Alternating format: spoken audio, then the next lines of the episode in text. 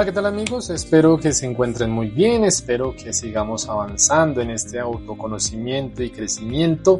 Y hoy traigo un tema interesante que podemos seguir uniendo a lo largo de esta semana como temas consecutivos. Y hoy es esa acción de poderse uno autocorregir o tener, digámoslo, una palabra más sencilla, más coloquial, amarse a sí mismo y reconciliarse consigo mismo.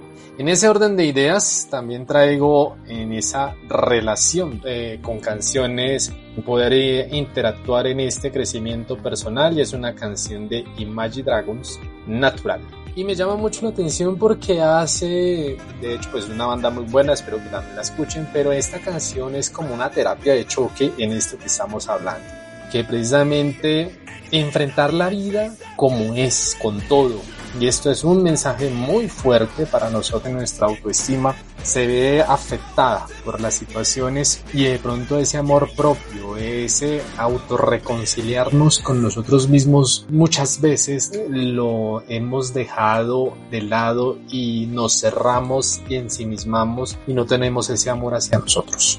Entonces, ¿qué hacemos? Pues debemos empezar primero por darnos un consuelo, apoyarnos a nosotros mismos. Sin embargo, a veces estamos más habituados en criticarnos por nuestros errores que verdaderamente compadecernos en las caídas y levantarnos de las decepciones. Entonces, ¿por qué no te tratas bien? ¿Por qué no te ofreces un consuelo de la misma manera que ofreces consuelo a los demás? La verdad muchos fallamos en esto y esto es realmente un aprendizaje que debemos hacerlo eficaz, digámoslo así, en esta manera un poco más concreta en el autoconfort, autoconsuelo, autorreconciliación. Y obviamente esto también sin darnos cuenta nos lleva a trastornos de ansiedad y depresión. Importantísimo esto que tenemos que tener mucho cuidado con esto. Por norma, pues obviamente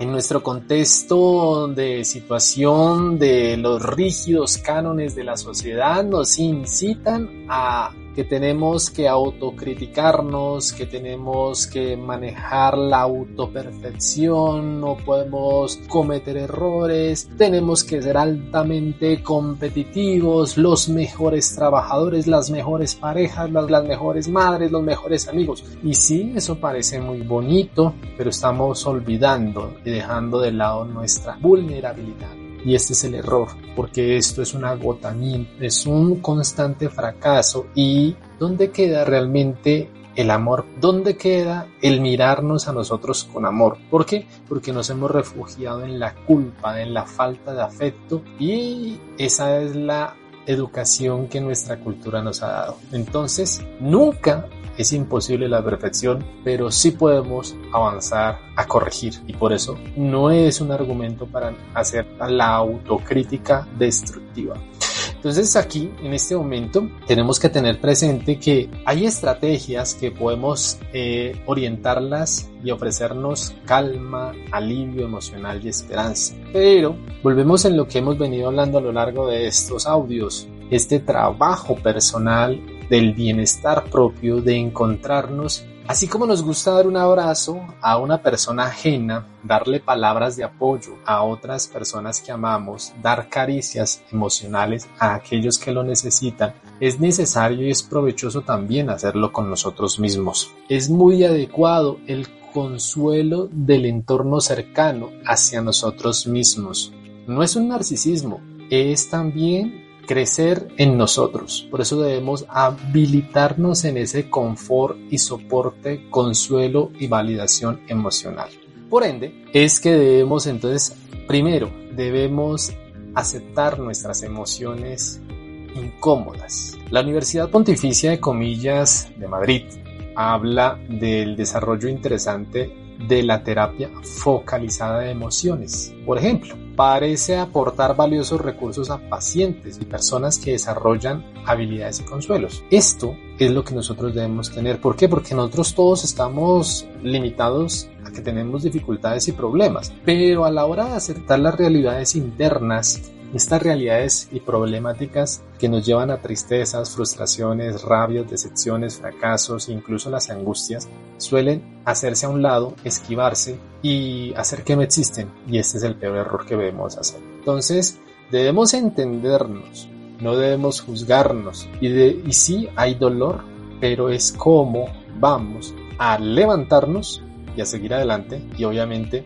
no negar que hemos cometido un error, sino que cómo vamos a corregir el error. Aceptar es un paso importante. Segundo, la autocompasión o podríamos decir la bondad o la conciencia de que nosotros somos seres humanos. La psicóloga Christine Neff es conocida por aportar a este mismo estudio de manera científica en la autocompasión. Y ella por su parte habla de que significa dejar de juzgarnos y corregir nuestros errores o aceptarlos de manera incondicional, siendo bondadosos con nosotros mismos. Pero ahora bien, ¿qué mecanismos o estrategias podemos hacer para desarrollar esta compasión o autocompasión? Básicamente son cosas que podemos hacer fáciles, no necesitamos invertir en con dinero, sino es algo que podemos hacer sencillo. Ofrecernos tiempo de calidad, descansar, haz lo que te haga sentir en paz y satisfacción. No te etiquetes no te sientas ni malo ni bueno, no te juzgues porque hay alguien en tu interior. Abraza a esa persona que ves en el espejo, incluidas sus emociones. Y último, practica técnicas de relajación, aliviar tensiones, conectarte contigo mismo, buscar un estado de calma y amor consigo mismo. Tercero,